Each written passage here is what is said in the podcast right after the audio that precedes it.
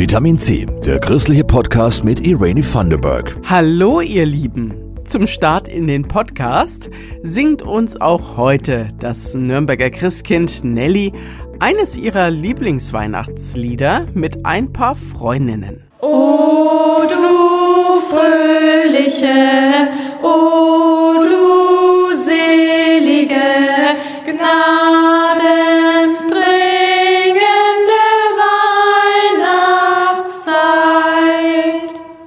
Dankeschön, liebes Christkind. Passenderweise schauen wir heute auf den Christkindlesmarkt. Genauer gesagt auf den Markt der Partnerstädte. Und wir waren bei einer ganz besonderen Krippenspielprobe in Nürnberg dabei. Es weihnachtet also sehr.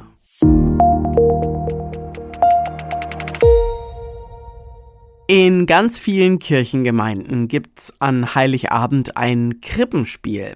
Da spielt dann der zehnjährige Jonas den Josef und die elfjährige Lisa die Maria. Ja, und dazu gibt's viele kleine Engel und Hirten. In St. Jakob in Nürnberg ist das nächsten Sonntag ganz anders. Im Familiengottesdienst an Heiligabend gibt's ein Krippenspiel mit fünf Seniorinnen als Darstellerinnen. Jasmin Kluge war bei einer Probe dabei. Im Diakoneo Wohnstift Hallerwiese wird fleißig geprobt. Fünf Darstellerinnen zwischen 73 und 88 Jahren üben für den Heiligen Abend. Gekleidet sind sie in roten und blauen Gewändern und als Engel und Hirte. Wir lauschen mal. Auch wenn wir arme Hirten sind, der Engel, der führt uns hin zum Kind. Das ist der Text aus der letzten Szene. In der dritten Szene mit den Hirten haben sie einen anderen Text.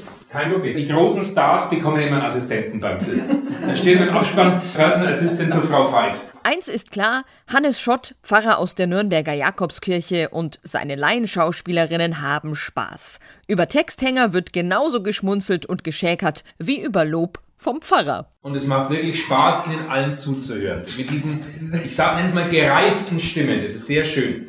Wenn Sie uns noch weiter loben, Ja. glauben wir Ihnen. Vier der fünf Damen wohnen hier im Altenheim. Sieglinde Emter ist aus Schotts Gemeinde St. Jakob rekrutiert worden. Alle, denen ich dann erzählt habe, also ich bin jetzt beim Krippenspiel engagiert, du bist die Maria. Also das war von vornherein klar. Und auf die Weise habe ich natürlich den Luxus, nur eine Rolle zu haben. Alle anderen Damen spielen mehrere Rollen. Auffällig, keine Männer spielen mit. Das wäre nicht schlecht, wenn Männer dabei wären. Wir haben ja auch Rollen, die eigentlich Männern gehören. Aber in so einem Haus gibt es halt mehr Frauen als Männer. sagt Ursula Uhlich. Sie spielt einen Herold und den Stern. Was mir erstaunlich schwer gefallen ist, ich kann nicht mehr auswendig lernen. Das ist mir früher so leicht gefallen. Und jetzt lese ich und lese ich das und bah, auf dem Sternhintergrund steht, ist mein Spickzettel. Und der äh, Leiter des Krippenspiels darf es auch wissen, im Gegensatz zum Lehrer früher, gell? Die- Ja, er hat mir den, den Tipp gegeben und außerdem, der kennt uns inzwischen, dass wir alle wollen, aber eben nicht mehr so doll können. Als im Wohnstift Werbung gemacht wurde für das Krippenspiel, dachte sich Theresia Veit sofort, da mache ich mit. Habe ich ja als Kind auch schon gemacht. Fällt mir sehr gut, aber ich spüre, dass mir das ganz schön aufwühlt eigentlich. Also Lampenfieber meinen Sie? ja, das habe ich noch nie gehabt. Daumen drücken wird ihr 30-jähriger Enkel. Denn der hat sofort gesagt, Oma, da muss ich dabei sein. Else Bär ist sozusagen das Nesthäkchen der Runde mit 73 Jahren. Sie hat auch die Kostüme gemacht. Ich war früher Finanzbuchhalterin und habe aber Kinder gehabt, die sehr viel Kleidung verschlissen haben. Und da muss man es dann schon lernen. Aber wie kam es überhaupt zur Idee für ein Seniorenkrippenspiel?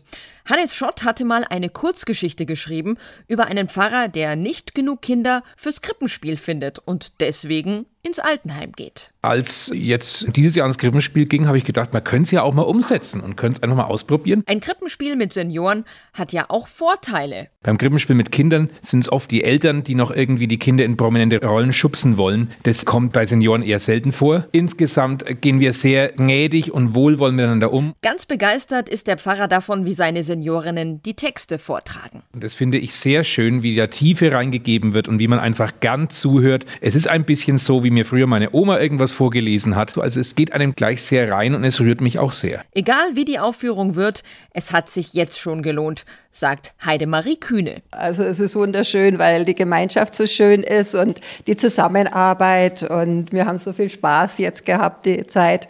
Und mal schauen, wie es ankommt beim Publikum. Und die Maria, also Sieglinde Ämter, sagt: Ich bin richtig froh, wenn's rum ist. Nach dem Auftritt gibt's dann bei Ursula Uhlich wie jedes Jahr ein ganz besonderes Ritual. Ich habe nur eine kleine Familie, Tochter, Schwiegersohn und Enkelin und wir treffen uns am Grab meines Mannes und dann trinken wir am Grab meines Mannes ein Schnäpsle und er kriegt auch eins. Wenn ihr dabei sein wollt beim Seniorenkrippenspiel, der Familiengottesdienst in der Nürnberger Jakobskirche beginnt an Heiligabend um 15 Uhr.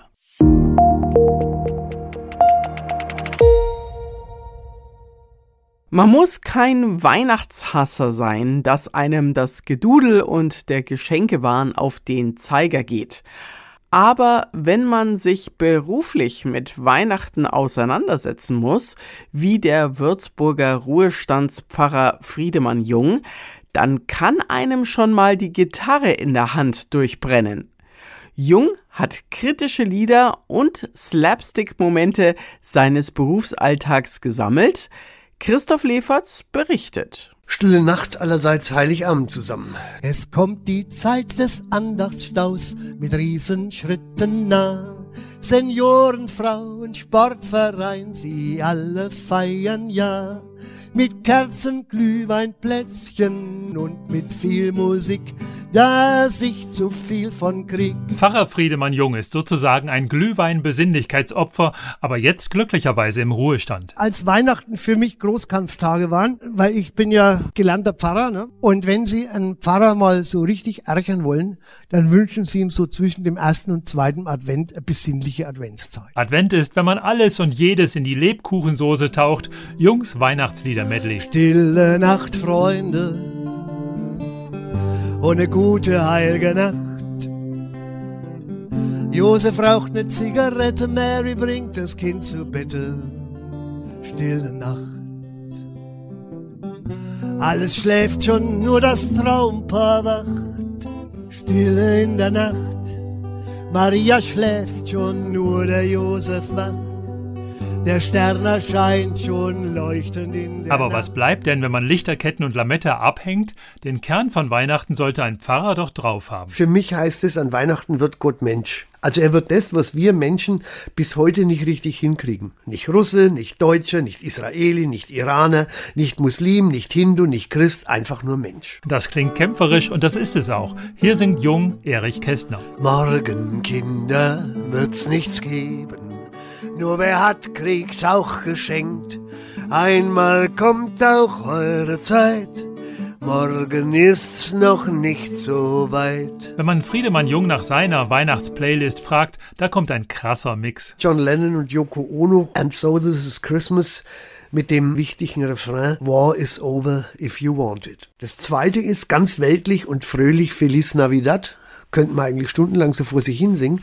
Und das dritte, lobt Gott, ihr Christen, alle gleich. Lobt Gott, ihr Christen, das ist schon 500 Jahre alt, aber der Text ist genauso explosiv wie John Lennon. Da heißt's, er äußert sich, als seiner Gewalt wird niedrig und gering und nimmt an sich eins Knechts Gestalt der Schöpfer aller Ding. Er wird ein Knecht und ich ein Herr, das mag ein Wechsel sein.